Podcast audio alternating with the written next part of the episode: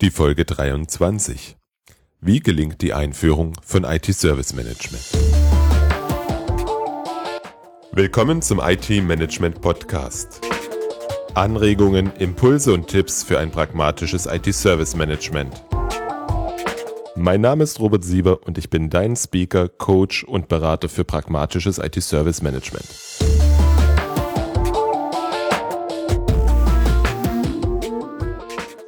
Hallo und willkommen zur 23. Folge. Schön, dass du wieder dabei bist. Irgendwie wird das Ende des Jahres etwas stressiger als die letzten Monate. Das hängt auf der einen Seite damit zusammen, dass ich an einem neuen Projekt arbeite. Dazu möchte ich jetzt noch gar nicht viel verraten, allerdings gibt es in den Shownotes schon einen Link. Wenn du da draufklickst, siehst du, worum das Projekt sich ungefähr drehen wird. Auf der anderen Seite geht es bei meinen Kunden zum Jahresende wieder rund, denn das Budget muss verbraucht werden. Im November und Dezember gibt es auch drei Veranstaltungen, auf denen ich das Vergnügen habe, sprechen zu dürfen.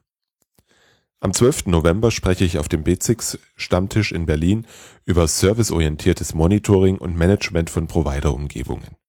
Der BZIX ist der Berliner Internet Exchange, quasi der kleine Bruder vom DZIX in Frankfurt.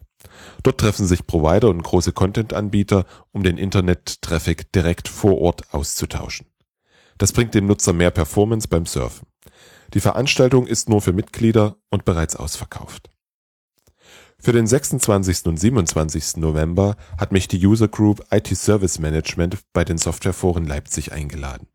Das zweite Treffen dieses Jahr steht unter dem Titel Service Reporting, wie Sie Business Intelligence, Kennzahlen und Berichte im IT Service Management erfolgreich ein- und umsetzen. Angestachelt von dem Thema habe ich meinen Beitrag folgendermaßen getauft. Warum es beim IT-Service Reporting einen Unterschied macht, ob es um Zander oder Sander Lucipertka geht. Im Grunde geht es um geschäftsfokussierte IT-Dienste und warum diese die Grundlage für ein sinnvolles Reporting sein sollten.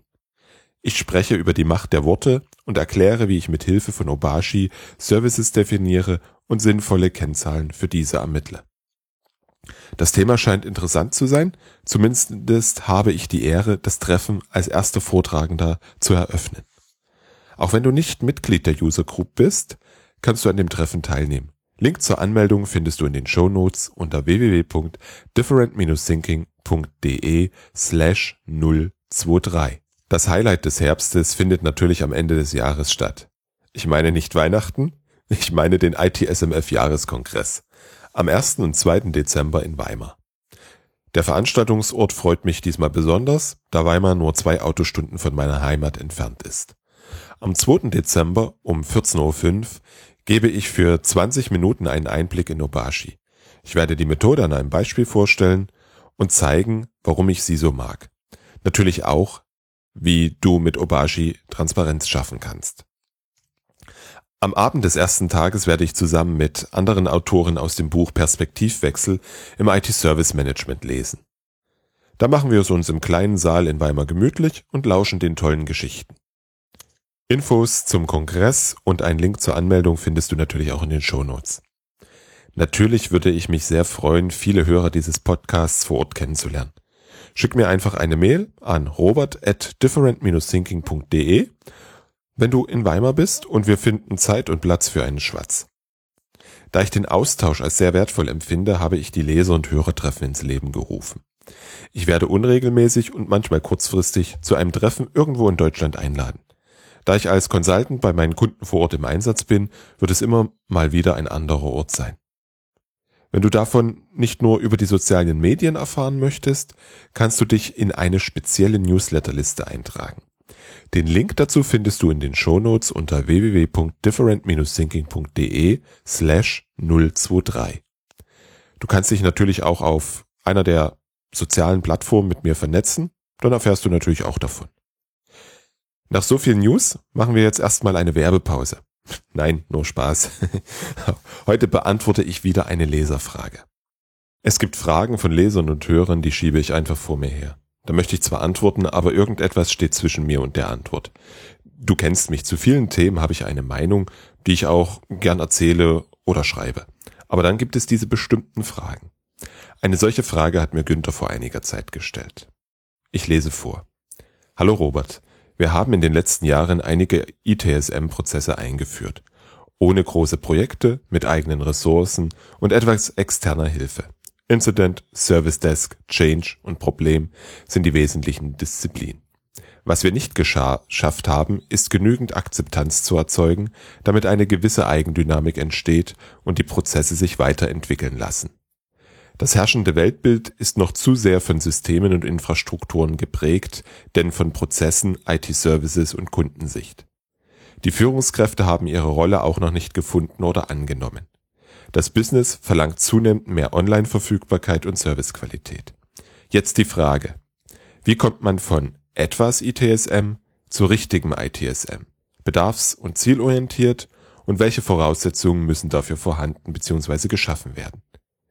Günther, ich danke dir für diese Frage. Ich glaube auch, inzwischen weiß ich, warum ich solche Fragen vor mir herschiebe. Es könnte Angst sein. Angst, mit meiner Meinung und Ansicht anzuecken. Anzuecken in dem Sinne, dass es in meiner Welt häufig immer die gleichen Ursachen sind, warum es nicht funktioniert. Ich mich also wiederhole, aber auch die Befürchtung, dass viele nicken werden, wenn sie das gleich hören, sie aber nichts ändern, es alles beim Alten bleibt. Egal, Davon lasse ich mich jetzt nicht mehr abhalten. Ich werde die Frage beantworten. Und ich habe in diesem Sinn noch etwas in Planung. Und wenn du in die Show Notes schaust, findest du da einen Link zu den www.servicenerds.de. Also, was ist richtiges ITSM? Im ersten Schritt dürfen du und deine Organisation diskutieren und festlegen, was das richtige Maß an IT-Service Management für euch ist. Nicht ITIL, nicht FitSM, nicht die ISO 20000 geben vor, was für deine Organisation passend ist. Einzig eure Anforderungen und Ziele sind dafür maßgebend. Natürlich schadet es nicht, vorab mal in die einschlägige Literatur zu schauen, was es dort für Ideen gibt. Jetzt können wir beide hier nicht alle möglichen Ziele und Motivationen durchgehen.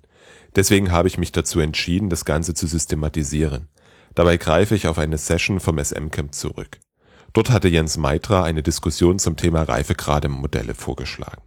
Und wir haben darüber 45 Minuten sehr intensiv diskutiert. Folgende vier Stufen hatte Jens aus seiner Praxissicht vorgestellt. Stufe 1.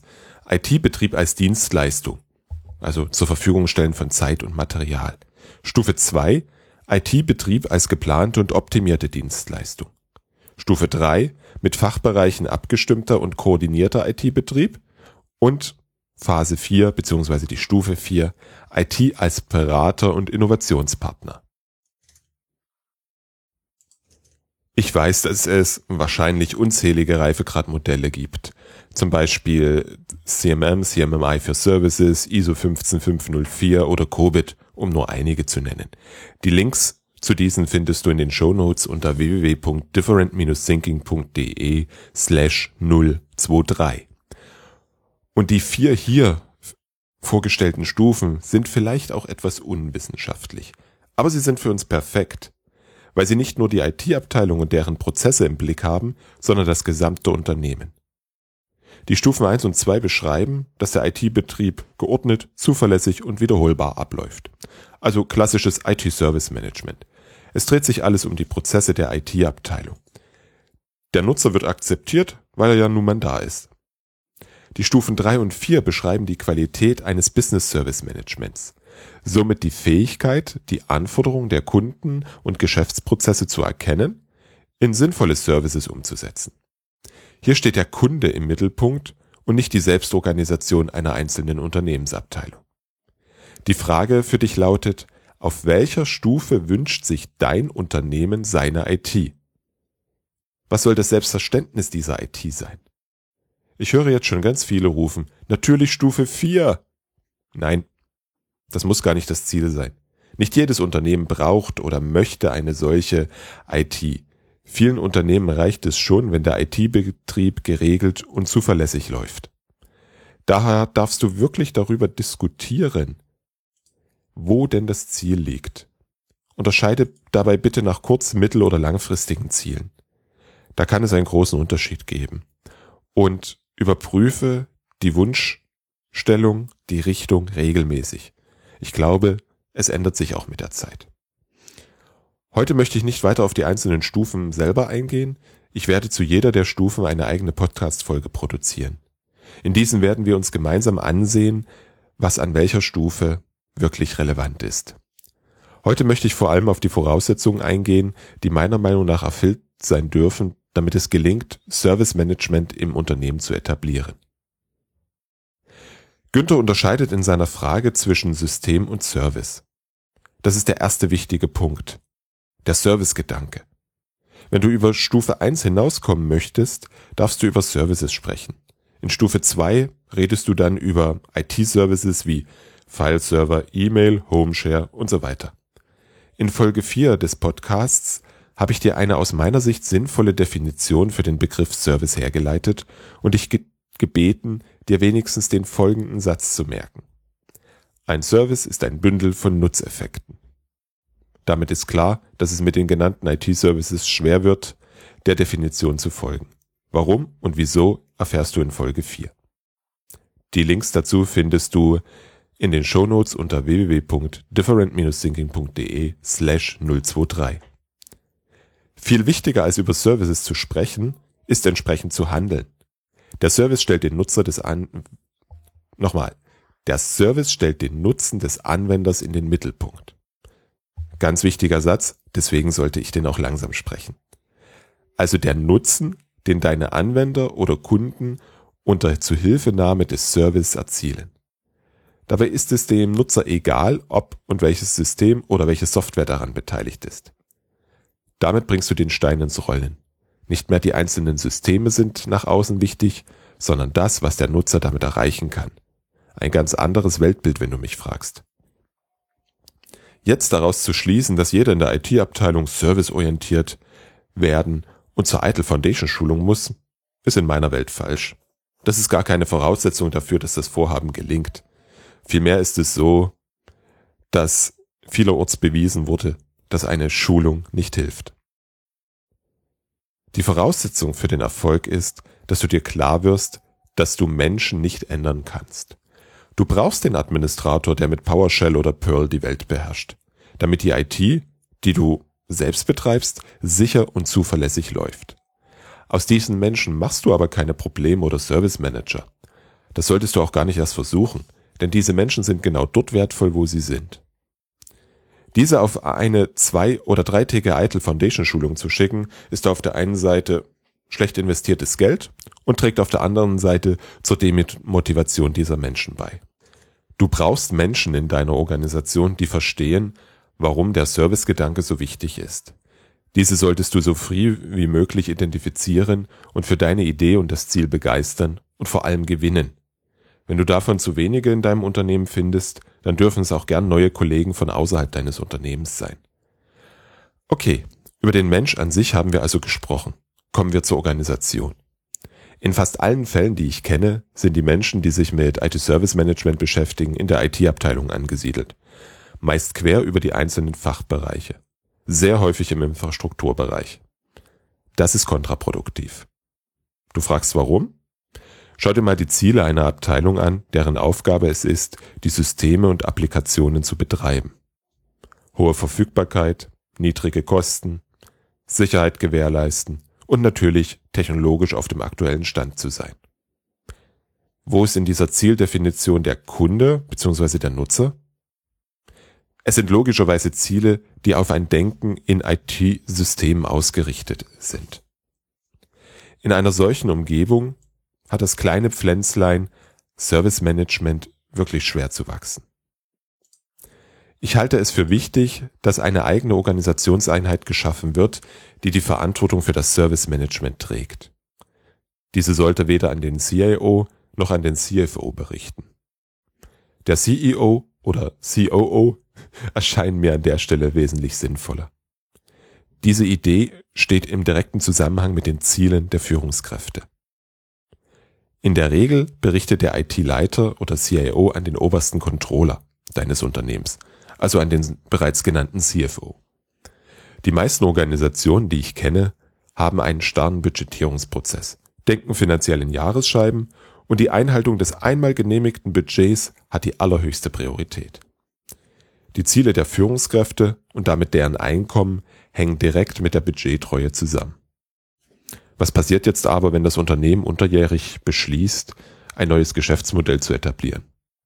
Die IT-Abteilung, die alles selber betreibt, sieht, dass sie jetzt massiv investieren müsste. Ich sage bewusst müsste, weil sich alle, deren Gehalt an der Einhaltung des Budgets hängt, dagegen wehren werden.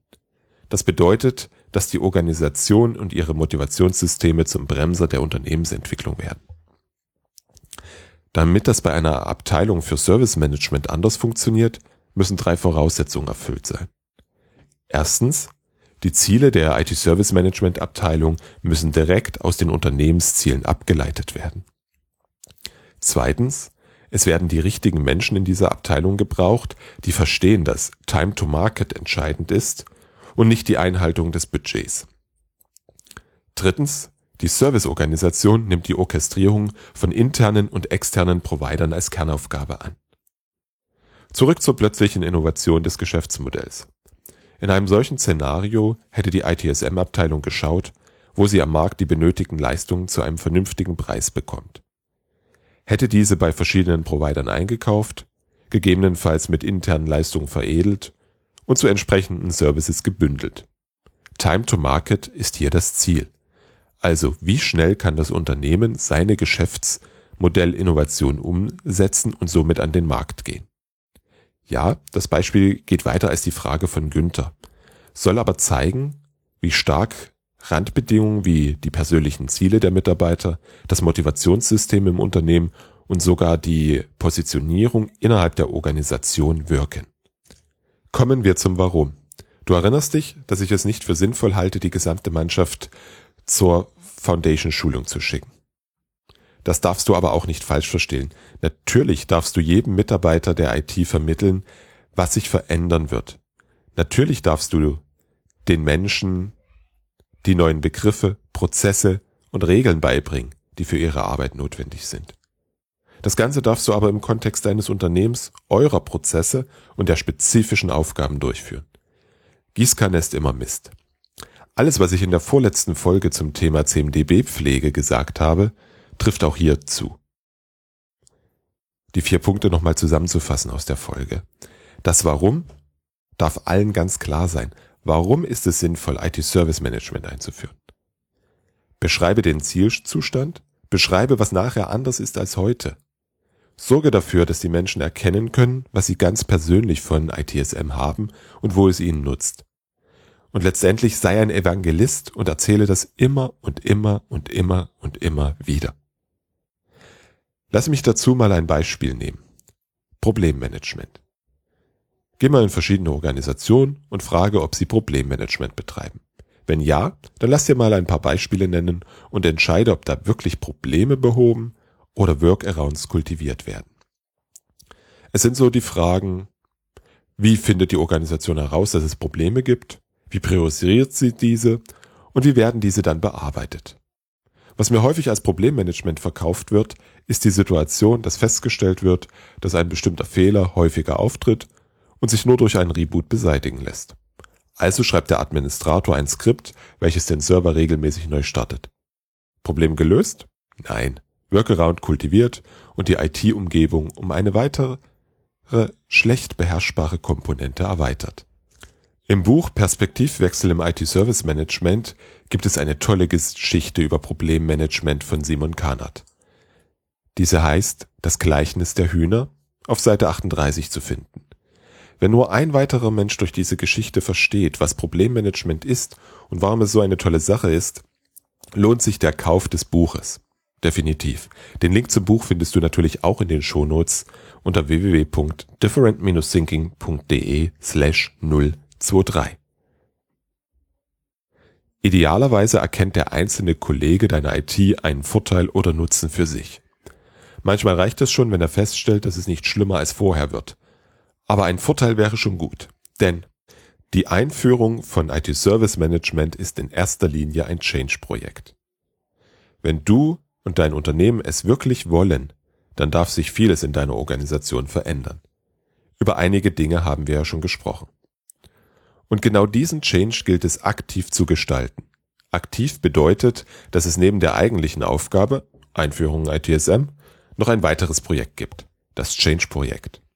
Ich halte es für sinnvoll, dass es dediziert Menschen gibt, die die Veränderung gestalten, forcieren und den Stand regelmäßig erfassen. Auf allen Ebenen des Unternehmens. Das ist nämlich der Punkt, um den wir uns in unseren Projekten sonst nicht kümmern. Ich erwische mich häufig dabei, dass ich der Ansicht bin, dass ich nur sachlich und verständlich erläutern muss, warum etwas passieren soll und was die Organisation oder der Mensch davon hat. Ich vergesse dabei meist, dass das vielleicht nur 10% der notwendigen Change-Arbeit sind. Veränderungen erzeugen Angst. Darauf darfst du intensiv eingehen. Change Management in der Organisation wird viel zu oft vergessen. Darf es aber nicht, wenn du mit einer solch großen Veränderung wie der Einführung von ITSM erfolgreich sein möchtest. Mein Fazit für heute. Was in Bezug auf IT-Service Management richtig oder falsch ist, hängt davon ab, welcher Reifegrad erreicht werden soll. Die Klarheit über den Wunschzustand ist für dich die Voraussetzung, um genau die richtige Dosis IT-Service Management einzusetzen. Werde dir klar, was du mit dem Werkzeug ITSM erreichen möchtest. Meiner Meinung nach wäre es in vielen Fällen sinnvoll, mit dem Demand Management zu beginnen, anstatt mit Incident und Change Management. Erst wenn du weißt, was das Business von dir erwartet, kannst du auch die Organisation und Prozesse aufbauen. Danach beginnen zwei Projekte. Das Fachprojekt und das Change-Projekt. Im Fachprojekt geht es darum, die Prozesse und Rollen zu definieren, die Mitarbeiter zu schulen und für einen guten Start des Projektes zu sorgen.